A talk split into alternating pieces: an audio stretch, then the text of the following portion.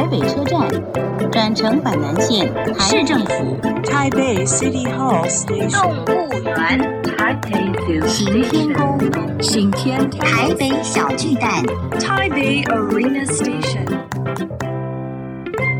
聊台北学英语，欢迎收听台北英语通。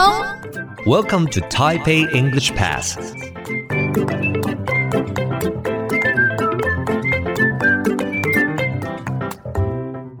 Hello, everyone. Welcome to Taipei English Pass. I'm your host, Kenneth Chi. 欢迎收听台北英语通，我是齐斌老师。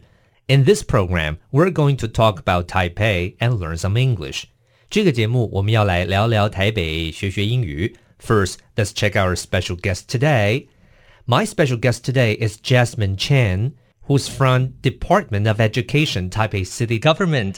今天我的来宾是 陈专伟，这个陈专伟的姓非常的特别哦。那么他来自台北市政府教育局，麻烦跟我们大家打个招呼好吗？Hello，各位听众朋友们好，我是易聪，很高兴在节目上跟大家相见。陈专伟是不是稍微跟我们讲一下，说这个我们市政府教育局主要是负责哪些业务啊？That's a big question. 嗯、um,，我们市政府的教育局里面有九个科、七个市，基本上我们就是从两岁到九十九岁，我们都会负责到。就两岁的就包括学前的幼儿教育，那九十九岁包括高龄者的乐龄学堂啊、社区大学，我们都负责。而且除了两岁到九十九岁，基本上我们就是上山下海，还有到宇宙的也都是我们的业务。所以比如说天文馆也是我们的工作，动物园也是我们的工作，那甚至连儿童新乐园也都是我们这边会协助做外包，所以其实还蛮广泛的。所以真的就是 anything about education。嗯、那么转委是不是可以再跟我们聊一下，说最近的这个教育业务趋势有没有哪些特别值得注意的地方？如果谈大的教育趋势的话，我们教育局的主轴，我们有智慧，是就是智慧城市、智慧教育，这是个数位化的时代。所以呃，不管是我们在推数位化的教学，我们在推学生的平板，我们在推学校的五 G 的网络，我们甚至现在大家在元宇宙的话题很夯，我们甚至呃想到线上跟线下这些虚拟的这些辅助，都可以是我们未来教学的利器。那除了智慧教育之外，实验教育也是我们这几年推动的。主轴。那在一般百分之九十五的孩子，我们都可以接受一般体制内的教育，但是的确有百分之五的孩子，他们会有不同的兴趣、不同的倾向、不同的潜能。那我们需要有不同的教育制度设计，给孩子就是更多不同的体验。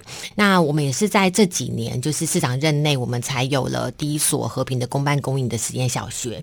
那从第一所学校开始之后，我们就会有越来越多的种子被引起来，我们就会有越来越多的国小。国中跟高中，那第三个部分我们可能会谈双语跟国际。那双语教育跟国际化，我常常把它并在一起，因为语言是跟全世界沟通的一个工具。那我们希望培养孩子的是他的沟通力、他的移动力、他的合作力。因为未来的世界，它我们会是一个非常非常扁平化的世界。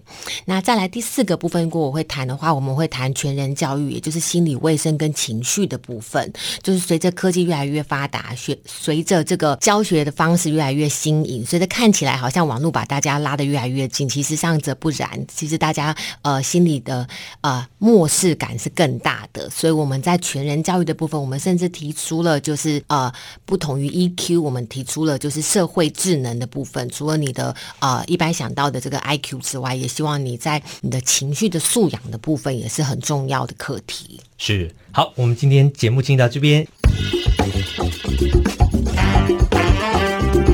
Useful English，实用英语。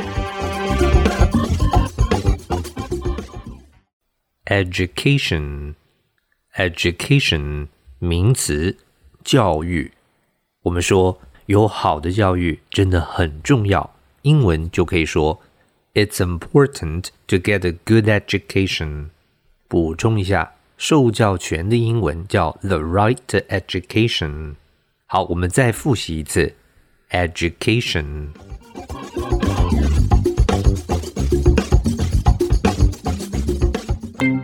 Okay, that's all the time we have for today. 最后，请记得每日五分钟台北英语通。我是齐斌老师。Until then, see you next time.